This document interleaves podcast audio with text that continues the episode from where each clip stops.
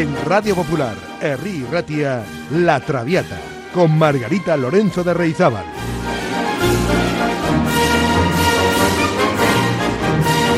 Pasión por la lírica.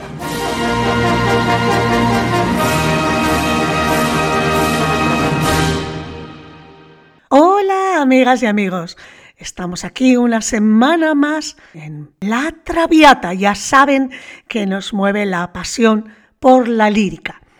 Pues espero que hayan pasado una buena semana y que estén con ganas de un nuevo episodio, esta vez después de haber recordado el centenario de la muerte de Tomás Bretón, pues hoy vamos a dar un vuelco total al tema porque nos vamos a Estados Unidos, a la ópera estadounidense que vamos a visitar hoy.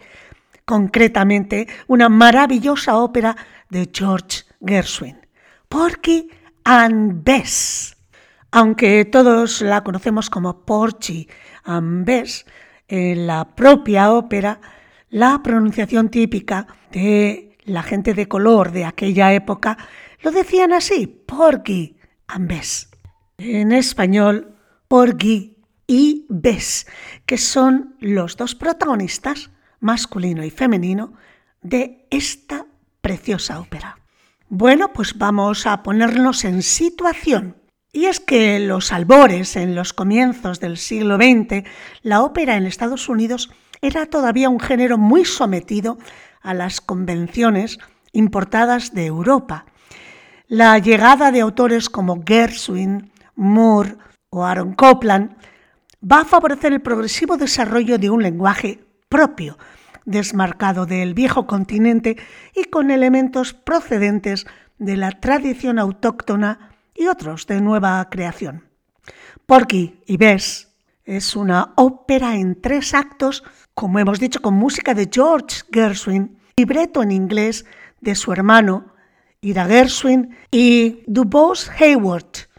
Está basada en la novela Porgy de Hayward y en la pieza de teatro del mismo nombre, coescrita con su esposa Dorothy. Eh, trata la obra sobre el estilo de vida de los estadounidenses negros en una calle ficticia, Catfish Row, en Charleston, Carolina del Sur, a principios de la década de 1930. Originalmente fue concebida como una ópera folclórica de los Estados Unidos. La primera versión de esta ópera, que duraba cuatro horas, fue interpretada privadamente en una versión de concierto en el Carnegie Hall en 1935. La verdad es que esta ópera aportó una gran riqueza de idiomas, blues y del jazz a la ópera. Gershwin la consideraba su mejor obra, pero fíjense que no fue aceptada en los Estados Unidos como una verdadera ópera hasta 1976, cuando la Houston Grand Opera produjo la partitura completa. Y de hecho hubo que esperar hasta 1985, es decir, 50 años después, para su estreno en el Metropolitan Opera House de Nueva York. En la actualidad es considerada parte del repertorio de ópera estándar, aunque no está, lamentablemente, entre las más representadas. Porky y Bess narra la historia de Porky, un inválido afroamericano que habita los suburbios de Charleston, este pueblo de Carolina del Sur, y sus intentos por rescatar a Bess de las garras de Crown, su proxeneta, y de Sporting Life, un vendedor de drogas. La verdad es que con Porky y Bess, que es la única ópera de George Gershwin, este hombre logró una pieza inmortal del género. Estados Unidos seguía las modas europeas hasta finales de la Primera Guerra Mundial y Gershwin, que era hijo de inmigrantes rusos, judíos, propuso amalgamar la tradición clásica tradicional con las raíces idiomáticas del jazz americano y de la música popular. De hecho, este reto fructificó en piezas tan brillantes como las obras del propio autor Rhapsodia in Blue o Un americano en París. Pero claro, afrontar el género lírico necesitaba además una historia adecuada. Es en 1926 cuando lee la novela de Hayward titulada Porky y se pone en contacto con él para llevarla a los pentagramas. Precisamente el autor Hayward nació en Charleston, en la que se asentó la comunidad afroamericana, con calles emblemáticas como Cabbage Row, que es Catfish Row en la novela, en el barrio en el cual el dramaturgo vivía. Bien, pues era la primera ópera interpretada íntegramente por cantantes afroamericanos, eso sí, con formación musical clásica, y Gershwin sintetizaba la tradición europea con la estadounidense, representada por el jazz, el blues y los espirituales. Desde los primeros compases Gershwin describe Carolina del Sur como un cuadro vivo, multicolor, en el que coinciden ritmos frenéticos alegremente contrastados y actuaciones corales, así como el hermoso y melancólico lirismo de momentos como la primera aria de la ópera que escucharemos seguida, Summertime. Bueno, pues sepan que para ponerse en situación y documentarse, Gershwin viajó por el sur de Estados Unidos para estudiar de cerca la música negra y fusionarla con las estructuras convencionales del género en esta ópera folk. Lo logró incluyendo espirituales compuestos para las escenas corales, ritmos sincopados y otros recursos procedentes del jazz, además de una orquestación sorprendentemente original. Instrumentos como las campanas tubulares, el banjo, los platos, la marimba logran una atmósfera chispeante de gran efecto dramatúrgico. Es un poco la base de lo que Gershwin llamaría su ópera popular americana. Sepan también que Porky y Bess provocó no poca controversia racial. ¿Por qué? Por la mezcla de géneros y por los estereotipos negativos sobre los afroamericanos que mostraban los personajes de la novela, creando cierto malestar en los habitantes de Carolina del Sur. Las estigmatizaciones raciales, también presentes, por ejemplo, en óperas eh, como Carmen eh, de Bizet o Turandot de Puccini, bueno, pues fueron criticadas hasta bien entrada la década de 1960. En cualquier caso, el libretista Hayward y el compositor Gershwin, convencidos de que en la música no hay raza ni color, dieron voz a la comunidad negra y eligieron personajes conflictivos para retratar las diferentes psicologías, alejándose del mundo alcanforado de héroes de conducta irreprochable. El primer intérprete de Porgy fue Todd Duncan y fue elegido por Gershwin tras haber escuchado a más de 100 barítonos en la prueba. Pero este Duncan se negó a cantar en Washington hasta que se permitiera mezclar blancos y negros en el patio de butacas. Este importante gesto logró, consiguió la desgregación, por fin, del Coliseo, permitiendo a blancos y negros ocupar el patio de butacas. Finalmente sepan que en 1936, un año más tarde de su estreno, Gershwin escribió Catfish Row, que es una pieza orquestal con fragmentos de la ópera que originalmente llamó Suite de Porgy and Bess. Pues vamos a repasar los personajes principales de esta ópera. Porgy es el inválido protagonista, es un bajo barítono. Bess que es la amante de Kron, es una soprano lírico spinto. Kron, que es el estibador, el proxeneta de Bess, es barítono. Serena, la mujer de Robbins, es una soprano, lírico spinto también. Clara, la mujer de Jake, es una soprano ligera. María, la dueña de la tienda, es una contralto. Jake el pescador, es barítono. Y Sporting Life, que es el traficante de drogas, es un tenor ligero. Luego hay otra serie de personajes que cantan también, Robbins, Fraser, el abogado, eh, una vendedora de fresas, un recogedor de algodón, el dueño de la funeraria, el vendedor de cangrejos, en fin, toda una serie de personajes menores. La obra transcurre en Catfish Row, un miserable suburbio de población negra aledaño al puerto de Charleston. Estamos a principios de los años 1930. Se abre el telón y tenemos el acto primero y la escena primera. Ha anochecido y algunos vecinos del suburbio están bebiendo, cantando y jugando a los dados. Una de las personas presentes en la escena, Clara, acuna a su niñito pequeño y entona la famosísima canción Summertime.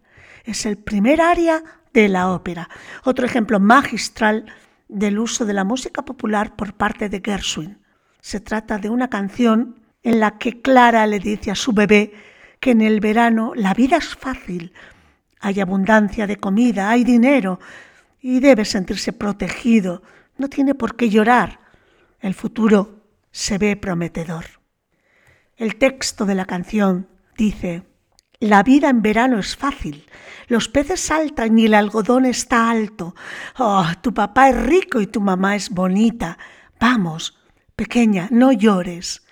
Una de estas mañanas te vas a levantar cantando, entonces abrirás tus alas y conquistarás el cielo. Pero hasta esa mañana no hay nada que te pueda hacer daño con papá y mamá a tu lado. Escuchemos Summertime en la voz de René Fleming, que hace una versión lírica preciosa.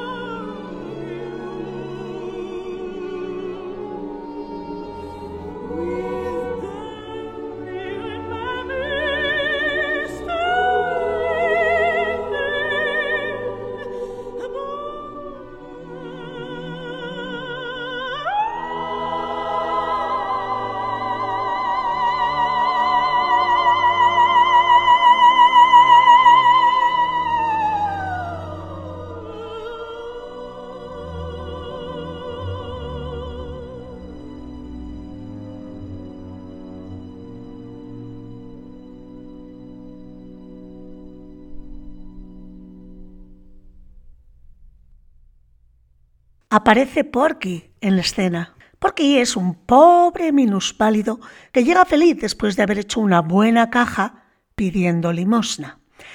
Están jugando una partida de dados y a mitad de la partida algunos jugadores comienzan a burlarse de Porky porque todos saben que porque tiene una cierta atracción hacia una bella mujer llamada Bess. Pero el amante de esta, llamado Crown, completamente borracho, se enfrenta a otro parroquiano, un tal Robbins, y tras enzarzarse en una pelea, Crown mata a Robbins.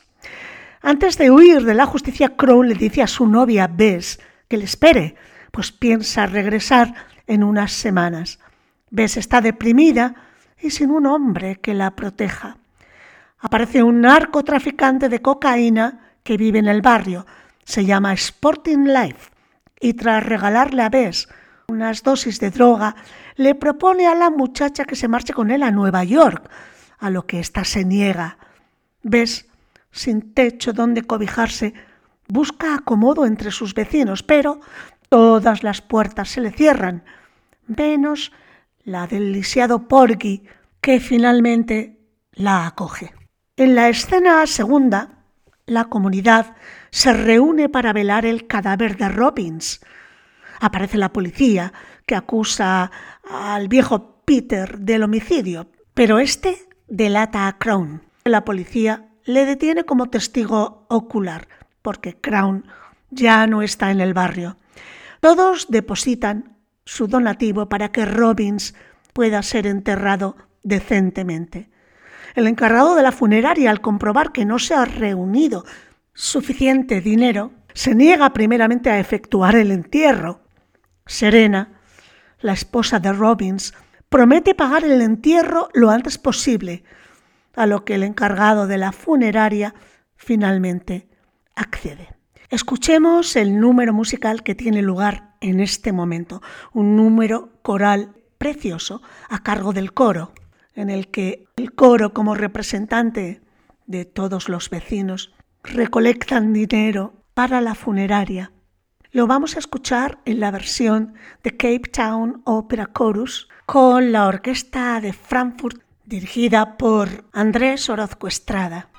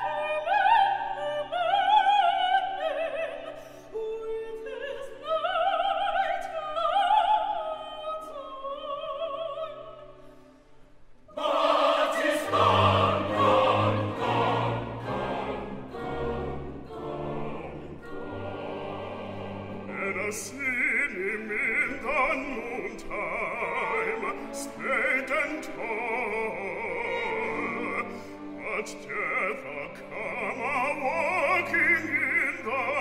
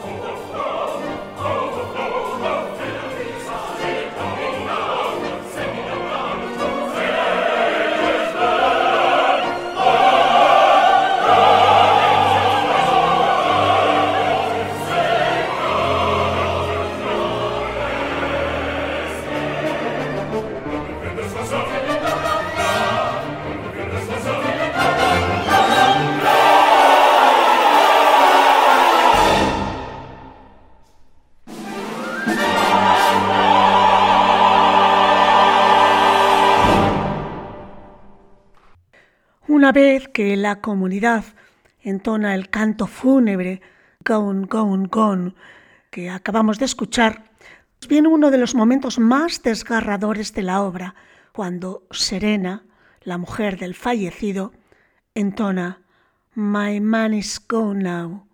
Mi hombre se ha ido. Así, vamos rápidamente del drama colectivo de la comunidad que ha perdido un integrante al drama individual de una esposa que se ha quedado sola en el mundo. Vamos a escuchar el final de este primer acto con este espiritual que canta Serena en memoria de su esposo. La voz la pone Latonia Moore. My man's gone now.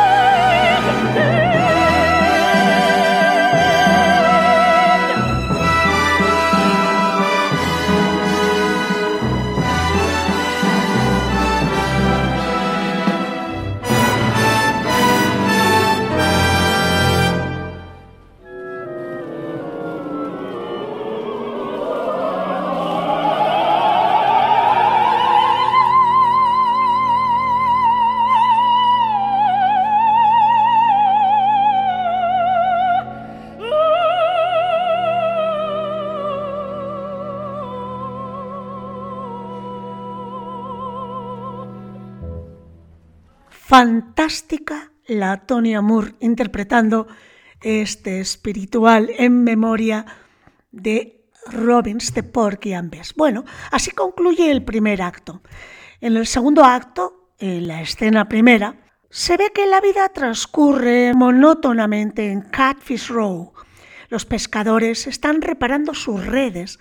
Las mujeres, entre las que se encuentran María y Bess, están haciendo los preparativos para ir de excursión al día siguiente. Porky, en la puerta de su casa, canta la felicidad que siente al vivir junto a Bess. Sporting Life va de acá para allá intentando colocar su droga.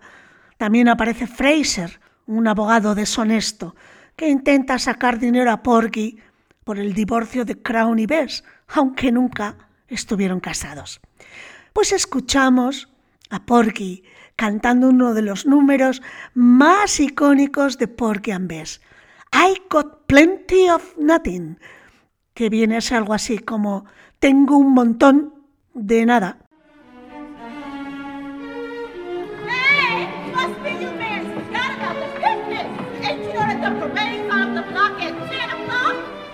That's right, Vince. Turn out tomorrow morning, we'll push the seagull clean to the Blackfish Banks before we wet the anchor. Chick, you to take the seagull to the Blackfish Banks. Is you?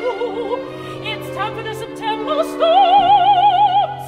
Ah, you think that boy gonna get that college education if I don't work hard and make money?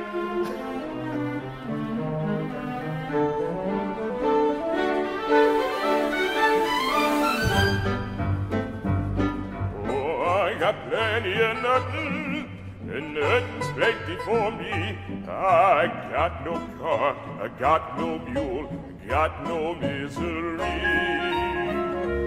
The folks with plenty of plenty got a lock on a door.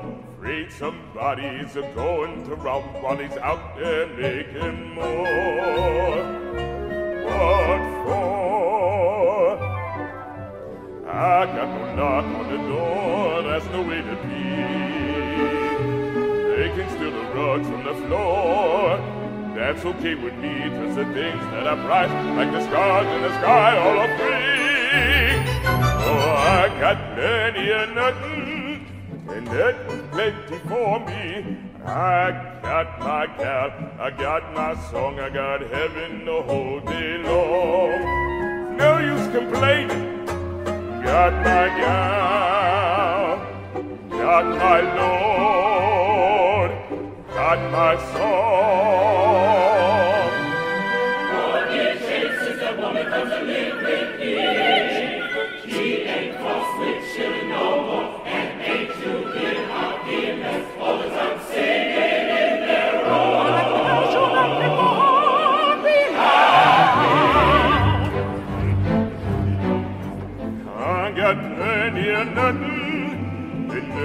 Plenty for me.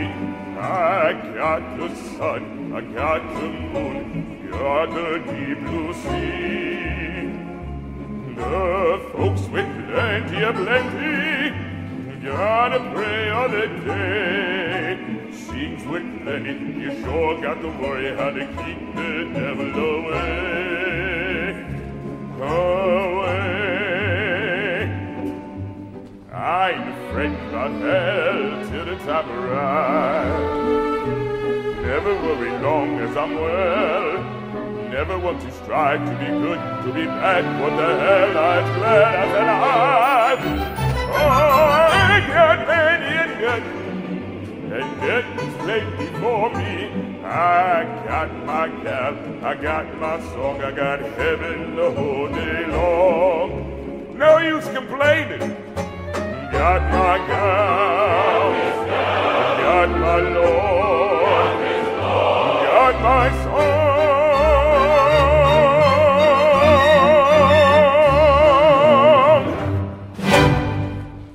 Cuando Sporting Life vuelve a insinuarse a Bess, Porky lo echa. La escena termina con el lamento de Bess por tener que dejar solo a Porky para irse de excursión a la isla de Kiribati con los demás. Escuchemos el dúo entre Bess y Porgy declarándose amor mutuo. El número se titula Bess, You is my woman now. Bess, tú eres mi mujer ahora. Y lo oímos a cargo de dos magníficos cantantes de color, Adina Aaron y Musa, apellido africano que no sé si voy a saber pronunciar, algo así como 嗯个空瓜纳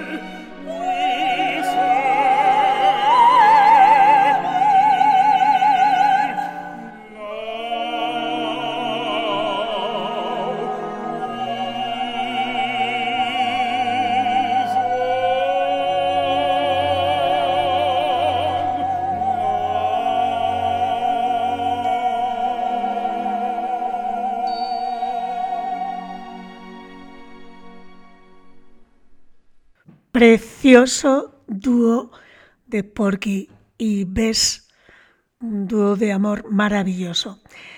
Bueno, pues eh, empieza la escena segunda de este segundo acto. Estamos en la isla de Kitiba. La excursión está terminando y justamente Sporting Life está dando una perorata contra la religión, porque dice no todo es lo que parece, ni es todo cierto lo que dicen desde la iglesia. Y canta otro número famosísimo. It ain't necessarily so.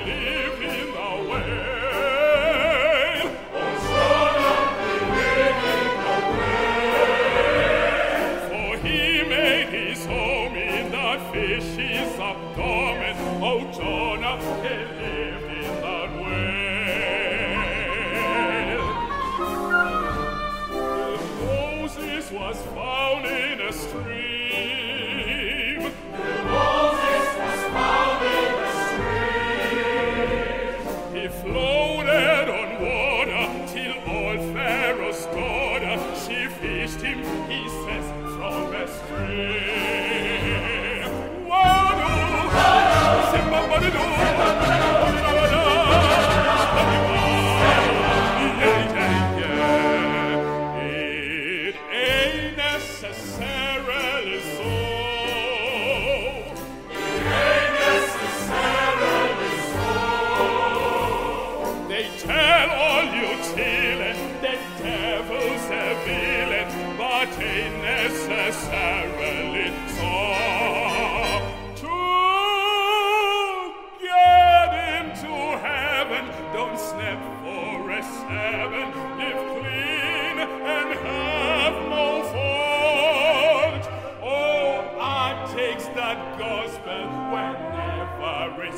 gospel, but with a grain of salt.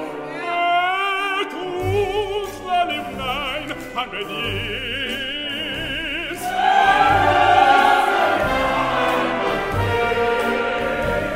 But who caused that living when no hell will give to no men what's nine hundred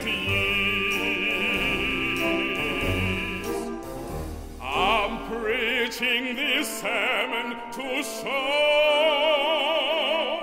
It ain't necessary. Ain't necessary. Ain't necessary. Ain't necessary. Ain't necessary.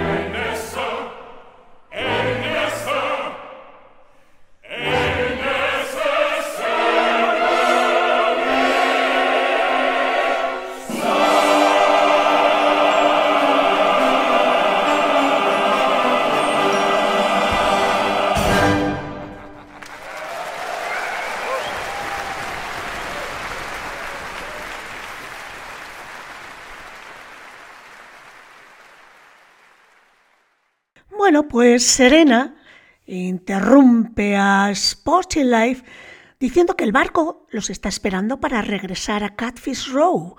Todos recogen sus cosas y se alejan hacia el embarcadero.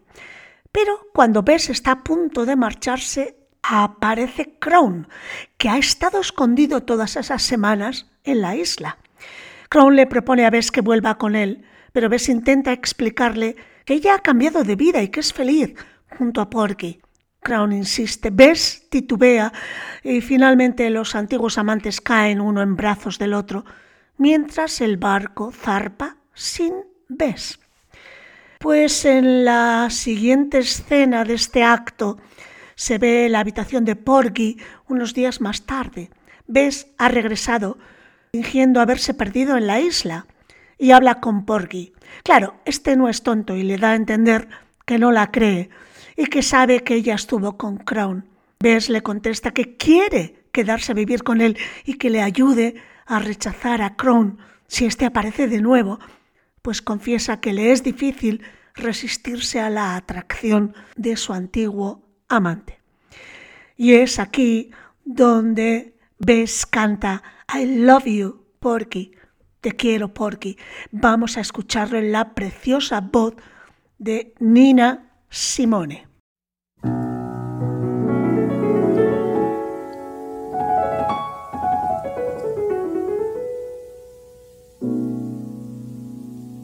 I love you, Porgy. Don't let him take me. Don't let him handle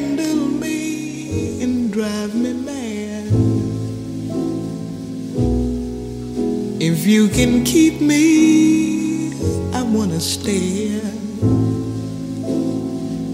with you forever, and I'll be glad. Yes, I love you, Porgy. Don't let him take me. Don't let him handle me with his hot hands. If you can keep me, I want to stay here with you forever. I've got my man.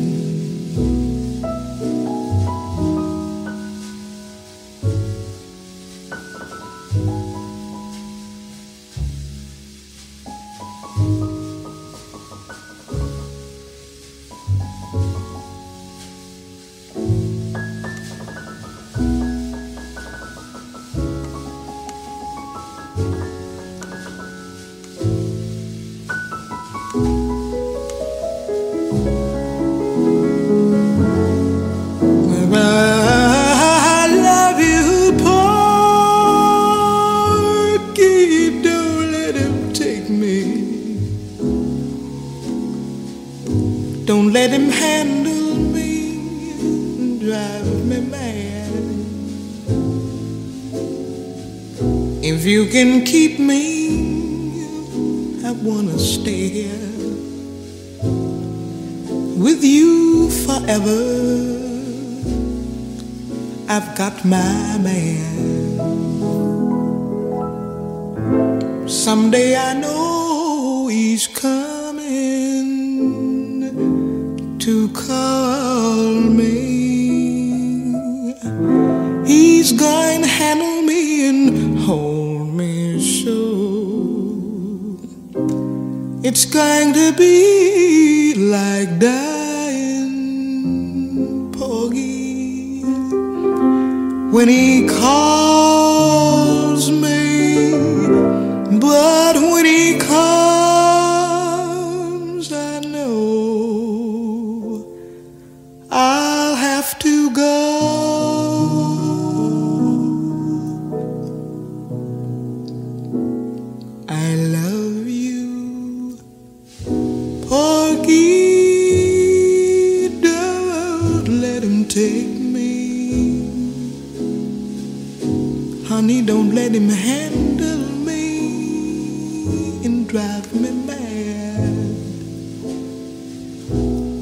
can keep me, I wanna stay here with you forever.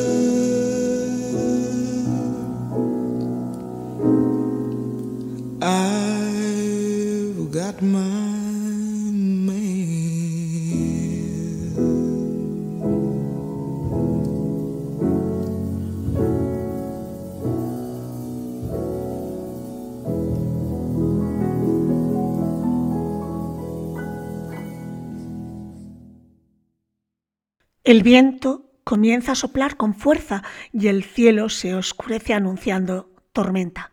Clara, la mujer del pescador Jake, ex- expresa su preocupación el esposo en alta mar. Unas horas más tarde, la tormenta está en pleno apogeo. Las mujeres, reunidas en un cobertizo, están preocupadas por los pescadores, sobre todo Clara.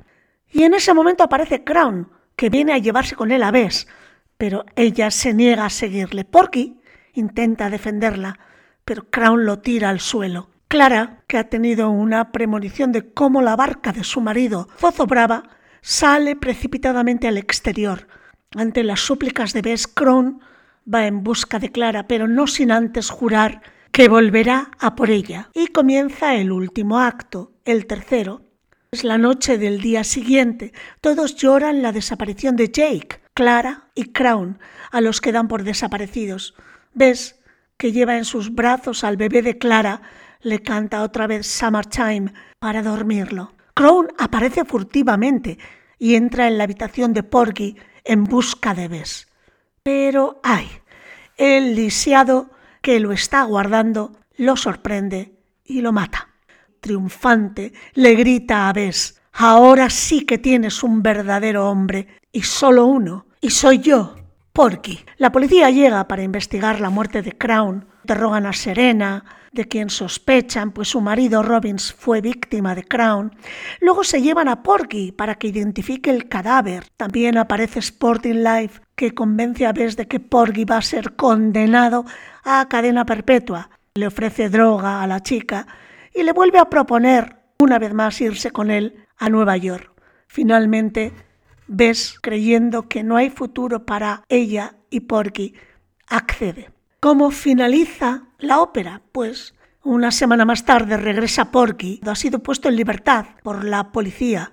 Busca por todas partes a Bess, pero todos sus compañeros lo evitan hasta que Serena y María se atreven a decirle que Bess se ha marchado con el traficante de cocaína. Escuchamos el número en el que Porky pregunta, Oh, ¿dónde está mi Bess?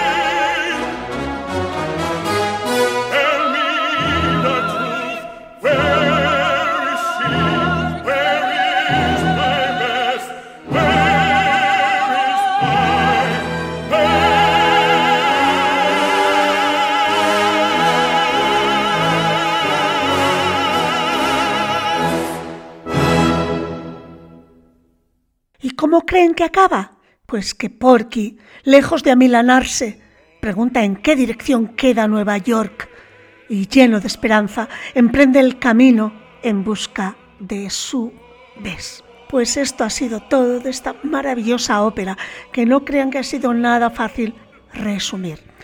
Les espero la próxima semana y les dejo con la despedida de Porgy cuando dice I'm on my way. Pues hasta la próxima semana. ¡Agur!